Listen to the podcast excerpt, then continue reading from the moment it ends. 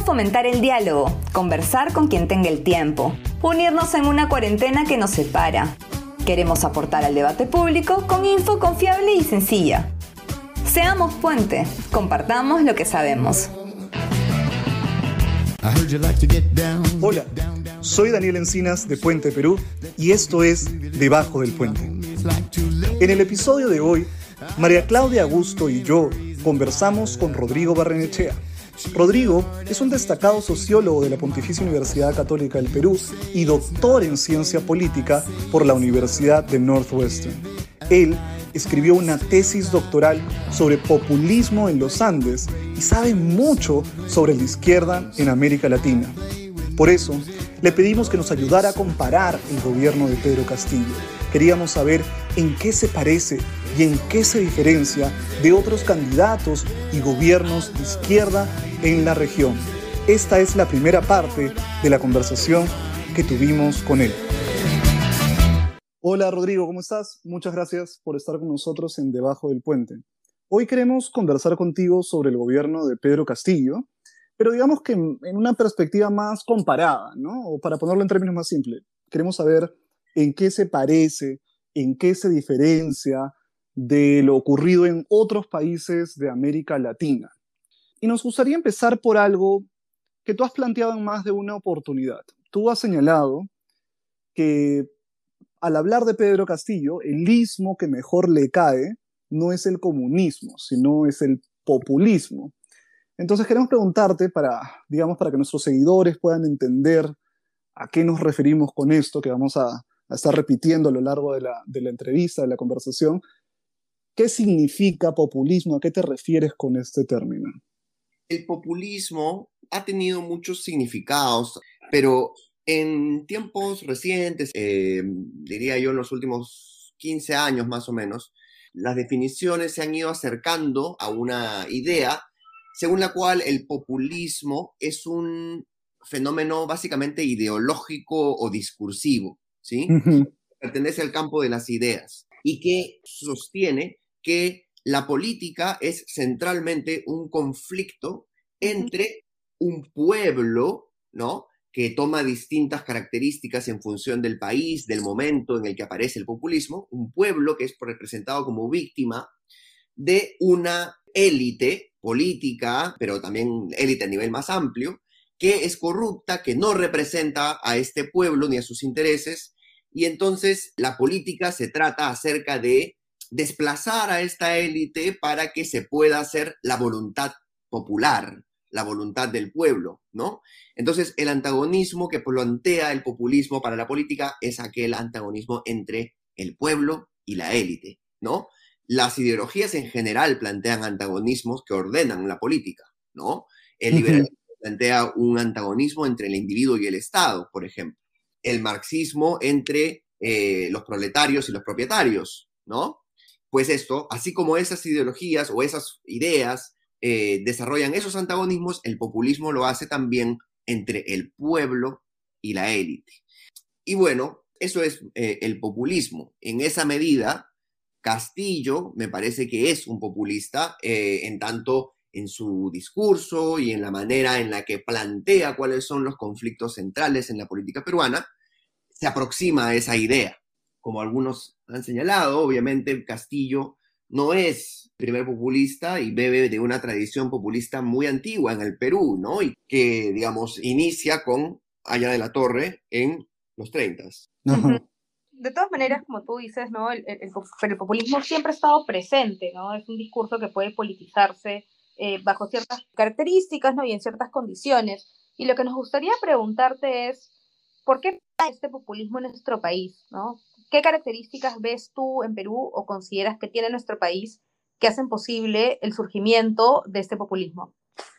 Esa es una excelente pregunta y que me parece, digamos, hay, hay algunos trabajos, hay un trabajo de, de, Crabtree, por ejemplo, que habla sobre esta pregunta, trata de, digamos, hace una especie de, de repaso de los distintos populismos a lo largo de la historia peruana y trata de encontrar una, causa, pero digamos no es del todo, no es del todo claro, ¿no? Realmente qué es eh, lo, que, lo que hace que el populismo sea algo tan recurrente en el Perú, ¿no?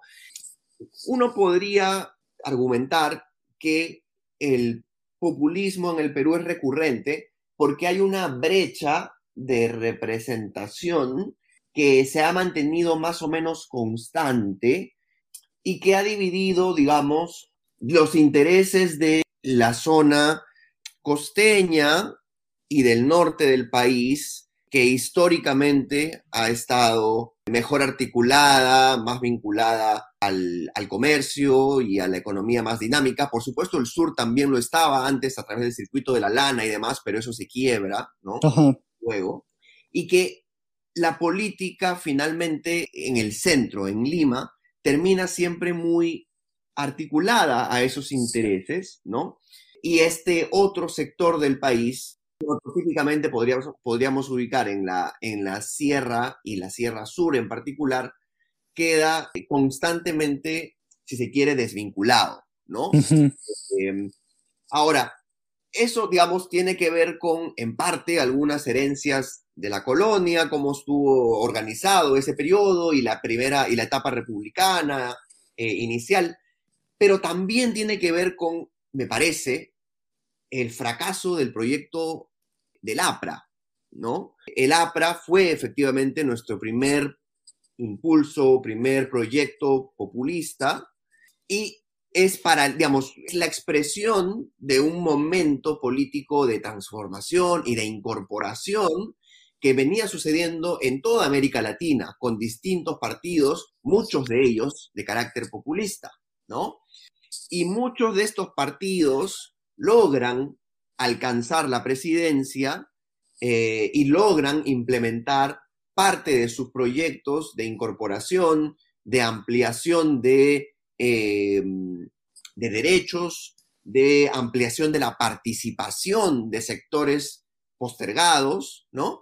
Pero en el Perú eso no se logra, ¿no? El proyecto del APRA es constantemente bloqueado por, un, digamos, una articulación entre oligarquía y militares, ¿no? Y la agenda del APRA finalmente es implementada en parte, digamos, por el gobierno de Velasco a través de la reforma agraria, ¿no? Y entonces el proyecto incorporador que en otros países vino a través de un partido populista, y que, digamos, ayudó a estos partidos populistas a construir raíces fuertes en el sentimiento, en los corazones, en las cabezas de un sector importante de la población, en el Perú nunca sucede, ¿no? Eh, y entonces, en tanto nunca sucede, tampoco aparece un, digamos, un partido antipopulista o antiaprista con eh, suficiente fuerza como para que estructure un sistema de representación más o menos estable, ¿no? Eh, cae el velasquismo, los partidos reaparecen en la escena y el APRA en particular me parece que llega tarde a la historia a plantear un proyecto de incorporación a través del Estado y de un modelo económico que ya mm, los demás países de América Latina estaban abandonando, ¿no? Pero precisamente porque el APRA siempre había estado fuera del poder y llega al poder 50 años después, claro. Eh, pues llega con este programa fallido eh, y eso ayuda a profundizar todavía más la crisis de representación eh, de un sistema que nunca llegó a ser tal, nunca llegó a estar cuajado, ¿no? Entonces, me parece que en esa medida, en tanto la representación es tan inestable, y hay tan debilidad de vínculos de los sectores populares con el sistema político, hay un sector siempre disponible, digamos, una, entre comillas, masa disponible, como dicen algo de la literatura, para la movilización populista, para esta movilización que te dice, los que están arriba no te representan, los que están arriba no les importas, eh, tú eres parte del pueblo, de la verdadera identidad de la nación, ¿no? Eres parte de comillas, el Perú profundo, que es sin duda parte del mito del pueblo en el caso peruano, y pues, va, eh, eh, digamos, todo es cuestión de eliminar a estas élites para que la voluntad popular se haga, se abra paso, ¿no? Y eso ha sido, me parece, pues el APRA, fue el Fujimorismo, fue Ollanta Humala en el 2006 por lo menos, y me parece que ha sido Castillo ahora, ¿no? Y me gusta mucho que, que, pongas en esta perspectiva histórica la masa disponible, lo que has mencionado, ¿no? Porque va por ahí la idea de las causas de este populismo. Pero podríamos hablar también de las consecuencias, ¿no? Digamos, por un lado, estamos pensando que la elección de un líder populista como Castillo trae consigo, por todo lo que has mencionado, la promesa de implementar cambios, ¿no? Cambios demandados por parte de la sociedad, transformaciones sociales que beneficien a estos grupos históricamente excluidos, pero también está el peligro del autoritarismo, ¿no? De la concentración del poder. Entonces, ¿cómo ves a Castillo en estas dos dimensiones, ¿no? ¿Tendrá capacidad de llevar a cabo los cambios que promete? ¿Podría montar un autoritarismo? ¿Qué te parece? Bueno, eso es que, que, dice Daniel es muy cierto. El populismo tiene esa doble cara. En la literatura también se resalta este tema. El populismo es una fuerte herramienta de inclusión, de incorporación, de ampliación de la arena política para nuevos actores y a su vez es una amenaza para la democracia liberal, para los componentes liberales de la democracia, si se quiere. ¿Qué hacen referencia a qué? Al equilibrio de poderes, A la defensa de las minorías también, por ejemplo. Exacto, la protección de derechos individuales, de minorías, etcétera, ¿no? Básicamente la contención del poder, ¿no? Eh, pero claro, el populismo, digamos, eso, tiene esa doble cara. Digamos, busca incrementar la participación a, través de esta idea de, darle mayor realce a la soberanía popular, si se quiere, a ese componente de la democracia, y este, termina siempre donde, allí donde se ha consolidado, ha terminado erosionando los componentes liberales, ¿no? Entonces, em, ¿qué perspectivas hay para ello, no? Digamos lo siguiente, eh, Primero es que el populismo me parece que ha logrado resolver estos problemas de inclusión para el largo plazo, ¿no? O sea, no de manera breve, en el corto plazo, episódica, restringida a un gobierno, sino en la larga duración, solo donde ha logrado constituir partidos políticos, ¿no? Como legado, quiero decir, ¿no? Este, y bueno, pues eso, la literatura habla mucho sobre eso, sobre eh, el nivel de conflicto y movilización que se requiere, el nivel de organización que se requiere, ¿no? Eh, y en el, populismo clásico, digamos, eso se dio con eh, prototípicamente Perón, digamos, ¿no? en Argentina, ¿no? En el, en el populismo más contemporáneo de América Latina, yo creo que se da con este, Evo Morales en Bolivia, ¿no?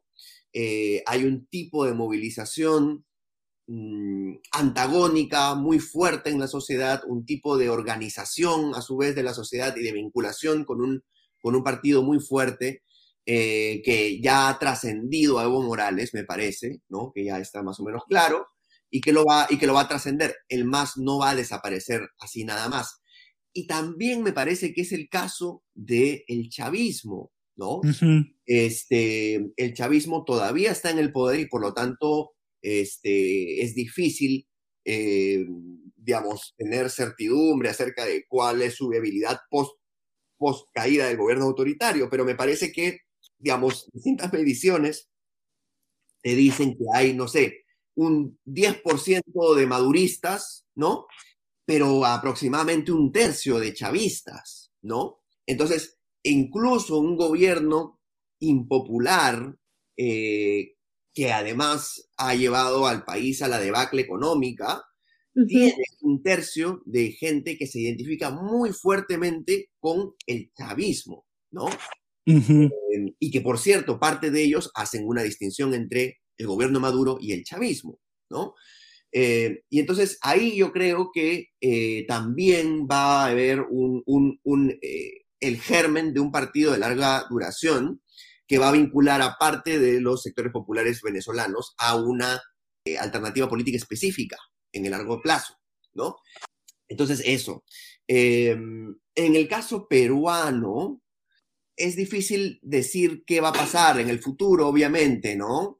Claro. Em, pero digamos dos cosas. En el caso de los de estos populistas contemporáneos de el MAS y de el chavismo, hay tres elementos con distinto grado de importancia que jugaron un papel importante. Uno, un nivel de organización muy importante previo a la emergencia del Partido Populista y sobre todo posterior al, Partido Populista, ¿no? Es más claro el caso de Evo en la organización previa y es más claro el caso del chavismo en la organización posterior, ¿no? Me parece que sin organización masiva, eh, pues es difícil que los partidos eh, se consoliden. Esto es una idea muy vieja. Este, Lipset y Rockham ya lo decían, en, imagínense, en, su libro clásico sobre, sobre los clivajes políticos y demás. Las organizaciones ayudan a que la gente desarrolle una identidad común, se encapsule, desarrollen, este, digamos, introduzcan cada vez más elementos de su vida social vinculados al partido y entonces desarrollen un lazo emocional e intelectual con él, ¿no? Em, ese es un primer ingrediente. Uno segundo es, por supuesto, el conflicto y la polarización. En, Venezuela fue muy, muy, muy alta, en, Bolivia también. Eh, de hecho, esto tiene que ver con parte de mi tesis. En parte, esta polarización tiene que ver con que, digamos, a la identidad populista o a la identificación populista en estos dos países se añadieron la condición, si se quiere, étnica y también la condición de clase, ¿no? este, los chavistas eran, digamos, los habitantes de los barrios, la gente de los sectores más populares, eh, y, los, y los masistas eran los sectores más rurales, más indígenas eh, y más pobres, en oposición a los no o los antimasistas y los antichavistas que eran, digamos, los simétricamente opuestos, digamos, ¿no? este, esa, esa polarización política y social ayuda a cimentar la identidad partidaria de estos eh, proyectos en sus sociedades y eh, las abre, me parece, como justamente las opciones más viables hacia futuro para constituirse en partidos.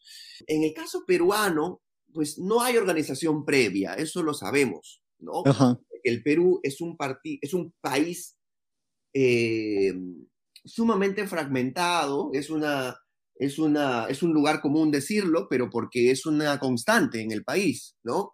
Eh, alguna vez alguna, alguien que, que, trabajaba violencia y delincuencia organizada en América Latina me decía que le llamaba la atención que en, en América, en Perú, no hubiese surgido una eh, mafia muy, digamos, que controle buena cantidad de el, el narcotráfico, ¿no? El narcotráfico y el crimen de este estilo organizado. Y, bueno, terminábamos conversando que en Perú incluso el crimen es fragmentado, ¿no? claro. es, es, es, una constante en los distintos, eh, digamos, ámbitos de la realidad peruana. Entonces, eso, eso le hace las cosas más difíciles a Castillo de entrada y él tendría que entonces invertir recursos en la organización de su base, ¿no? Organizar a la sociedad no es una tarea ni fácil ni, ni, ni, ni, poco costosa, ¿no? Eh, a Chávez le costó muchísimo y parte de lo que lo ayudó finalmente a hacerlo era cierta tradición o ciertos esfuerzos organizativos previos, pero que no, no se comparan con, el, con, lo, con lo del MAS antes de Evo, eh, pero también la polarización misma, ¿no? Este, y bueno, y hay que decirlo, también el talento de Chávez, ¿no? Él, él logró, con, digamos, eh, transferir parte del capital político que venía de su carisma hacia este capital organizativo, motivar a la gente a que se organice, ¿no? En defensa de Chávez, además, ¿no? Ahí viene el, el elemento de polarización importante.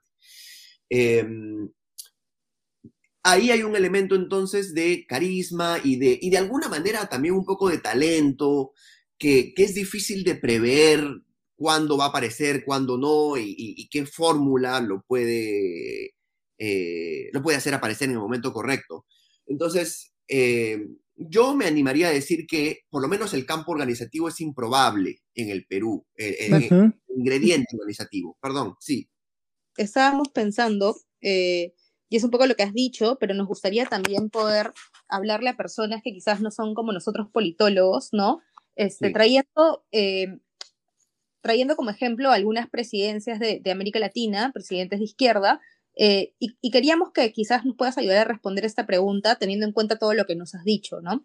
Normalmente eh, se suele comparar a Castillo con presidentes de izquierda que concentran el poder y que fueron o que son autoritarios, ¿no? Estamos pensando en varios de los ejemplos que tú has dicho, en Chávez y Maduro en Venezuela, en Correa en Ecuador y en Morales en Bolivia, en cierta medida teniendo también presente, eh, por ejemplo, lo que acabas de publicar con, con Paolo, ¿no? Este, haciendo la comparación de, de, Castillo quizás con la figura de Evo Morales, pero también se deja de lado al momento de pensar en, en estos gobiernos populistas de izquierda, a algunos gobiernos de izquierda democrática que también han existido, y a presidentes débiles eh, de izquierda que han terminado siendo aislados, ¿no? O han terminado siendo sacados del poder. Eh, pensamos, por ejemplo, en Lucio Gutiérrez en Ecuador, en Manuel Zelaya en Honduras o incluso en Fernando Lugo en Paraguay. Entonces, eh, lo que nos gustaría preguntarte, teniendo en cuenta estos elementos que nos dices, ¿no? La organización, la polarización, es ¿a quién crees que se terminará pareciendo más Castillo? Bueno, eh, digamos, yo creo que se parece más a los casos fallidos, ¿no? este, si es que, digamos, me obligaran a hacer una predicción ahora, yo sugeriría o que Castillo, digamos, si Castillo insiste, la ruta populista anti-establishment, eh, que, y, que supone un cambio institucional más o menos drástico, eh, que de alguna manera desafíe el poder de eh, el establishment, si se quiere, me parece que podría terminar cayendo de la presidencia. Me parece que no tiene el músculo social, ni tampoco el carisma, la legitimidad como para hacerlo. Castillo es, digamos, aquí hay, un, hay, una distinción muy importante que tal vez no he hecho eh, antes, que es que estos líderes, Chávez Correa, este, Evo y otros, surgen con un mandato de transformación muy fuerte, ¿sí?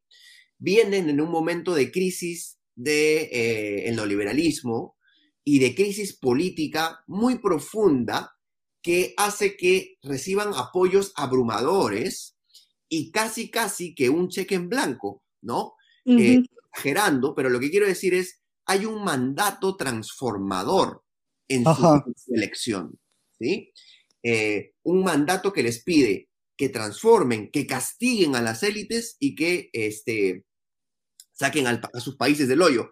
En el caso peruano, lo de Castillo es solo en parte aquello. Yo creo que siguiendo pues el, este, esta frase que ha dicho la congresista Betsy Chávez de que un panetón le ganaba a Keiko, este, el mandato eh, panetónico, vamos a decirle, este, eh, no tiene las mismas características. Mm. Es un mandato, digamos, menos radical, si se quiere, no radical en el sentido izquierda radical, sino en el sentido tú tienes el poder para hacer y deshacer. Entonces, por ello se explica en parte, me parece que ya la popularidad de Castillo esté muy por debajo de la popularidad que tuvieron estos otros líderes en sus países. El origen es muy distinto, ¿no? No tiene el músculo social, no tiene el mandato, no tiene la popularidad, ¿no? Entonces, me parece que si empuja demasiado en esa dirección, que por supuesto un sector de su coalición desea y busca, puede venirse finalmente, eh, puede, caer, ¿no? No tiene que ser exactamente en el modelo Lugo, el modelo eh, Celaya, este, el modelo Gutiérrez, pero puede caer por, un, por alguna vía. De todas maneras, a los peruanos nos gusta innovar mucho. Exacto. En producir crisis innovadoras, ¿no? Y así como hemos transformado nuestro presidencialismo en un parlamentarismo en cinco años, estoy seguro que podríamos inventar una manera de remover un presidente por esta vía u, otra. Digamos, es que empuja más allá de lo que su capital político le permite. Eh, esa es mi impresión, por lo menos eh, en este momento. Y aquí termina la primera parte de nuestra conversación con Rodrigo Barrenechea. La próxima semana no te pierdas un análisis de cómo el gobierno de Pedro Castillo podría relacionarse con empresarios y tecnócratas. Muchas gracias por escucharnos.